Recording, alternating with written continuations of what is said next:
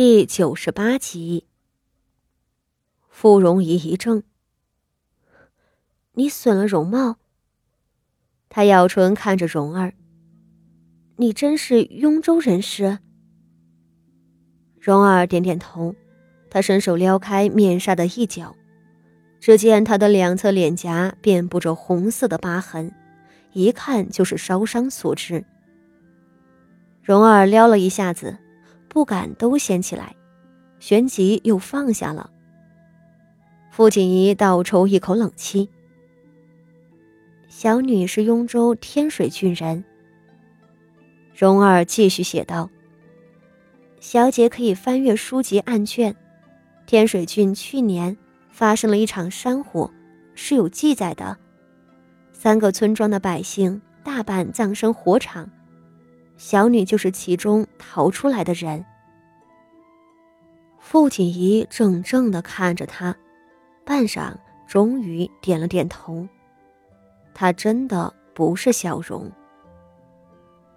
这个时候，景和院前头伺候的两个嬷嬷进来，朝傅锦仪行了礼，又朝药童蓉儿道：“荣姑娘，按照老夫人的吩咐。”府中给您居住的客房已经预备好了，您要不要先去安顿着？蓉儿俯身致谢，回身朝傅锦仪行礼辞别。傅锦仪朝他点头致意。等蓉儿的身影消失，傅锦仪仍旧皱着眉头。小机子上的水渍渐渐消散，傅德熙的笑声倒是清亮的很。自此之后，傅德熙日日喝着周御医开的药，症状果真有所减轻。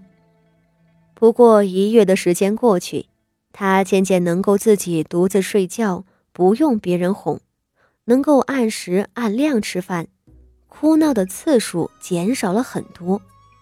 服侍他的韩香喜得不能自已。若说这傅德熙傻了之后最难的是什么？那可不就是吃饭了？他脾气一上来，两天不吃都是有的。好些的时候，每顿饭要四五个人哄着喂着才行。但果然如周御医所说的，这光吃药是不能彻底恢复的。傅德熙听不见、看不见的毛病是一点都没好。就算如此。傅锦仪也是欣喜异常了，他想不到那黑脸的徐策竟真的能给他请来周御医，为他雪中送炭。果然人不可貌相，看起来凶悍的人却是能够帮你的。那美貌如傅妙仪，俊逸如萧云天，却不过是披着人皮的禽兽。就在傅家上下欣喜的同时，武安侯府中却是风起云涌。萧云天那日射靶的事情，很快就传遍了京城，朝廷里的同僚们私下是议论纷纷，更有不少人用鄙夷的神色看他。这倒罢了，连他手底下的兵部官吏们也开始对他不敬。萧云天官场不顺。回了府里，就更加厌恶这一切的始作俑者傅妙仪。他整日歇在潘氏的房里，对傅妙仪丝毫不搭理。而那傅妙仪的处境更是凄惨，他被毒打一顿后，一连许多日，连萧云天的影儿都看不见。苗太夫人知道了靶场上的事情后，一时也震怒了。命人将躺在床上养伤的傅妙仪拖到佛堂里，痛骂他给侯爷闯下大祸。命令两个丫鬟将他按在青石板上，用毛竹大板狠狠地打。傅妙仪此前已被萧云天打得伤痕累累，又被婆婆一顿狠揍，被打得滚在地上求饶。好在苗太夫人倒也不想把他打死。最后命他在佛堂里罚跪了事。傅妙仪在佛堂里罚跪数日，妾室潘玉儿握着家中的钟馗，一时风头无二。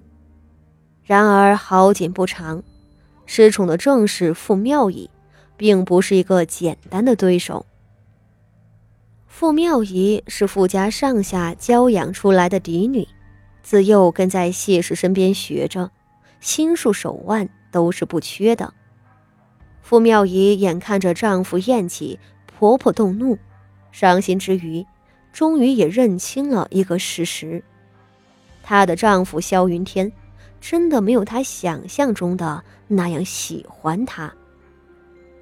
都说男人变心比翻书还要快，如今亲眼瞧了，傅妙仪不认也得认。他收住了自己的泪水，强忍着所有的屈辱和身上的伤痛，对妾室潘氏作威作福也不再理会。他在佛堂里重新悔过。为萧云天和太夫人母子两人抄写经书祈福，这么抄了许多天。苗太夫人看他如此老实，倒也没有太为难他。苗太夫人这个人，只要你肯卑贱到骨子里伺候他、奉承他，他还是愿意放你一马的。傅妙仪抄的那些经书都是给他祈福的，用哪些好话来哄他？他便松口道：“可以让傅妙仪出佛堂了。”那傅妙仪城府深，心机重，一听可以不用罚跪了，竟不肯离开佛堂，主动向婆婆请求道：“媳妇儿给侯爷闯了祸，深感羞愧，无颜面对侯爷。媳妇儿没有别的本事，官场上也帮不到侯爷，唯有在佛堂里。”继续吃斋念佛，为侯府祈福。比起傅妙仪满肚子的弯弯绕绕，苗太夫人是个乡野村妇，倒分不清他的真心假意，一时竟消了气。傅妙仪便继续住在佛堂里，整日的礼佛念经，两耳不闻窗外事。此时的佛堂外面。另一位妾室高氏恰有了身孕。高氏跟了萧云天多年，在傅家仪出嫁那一年就已经做了姨娘了。萧云天年岁不小，膝下却一直没有孩子。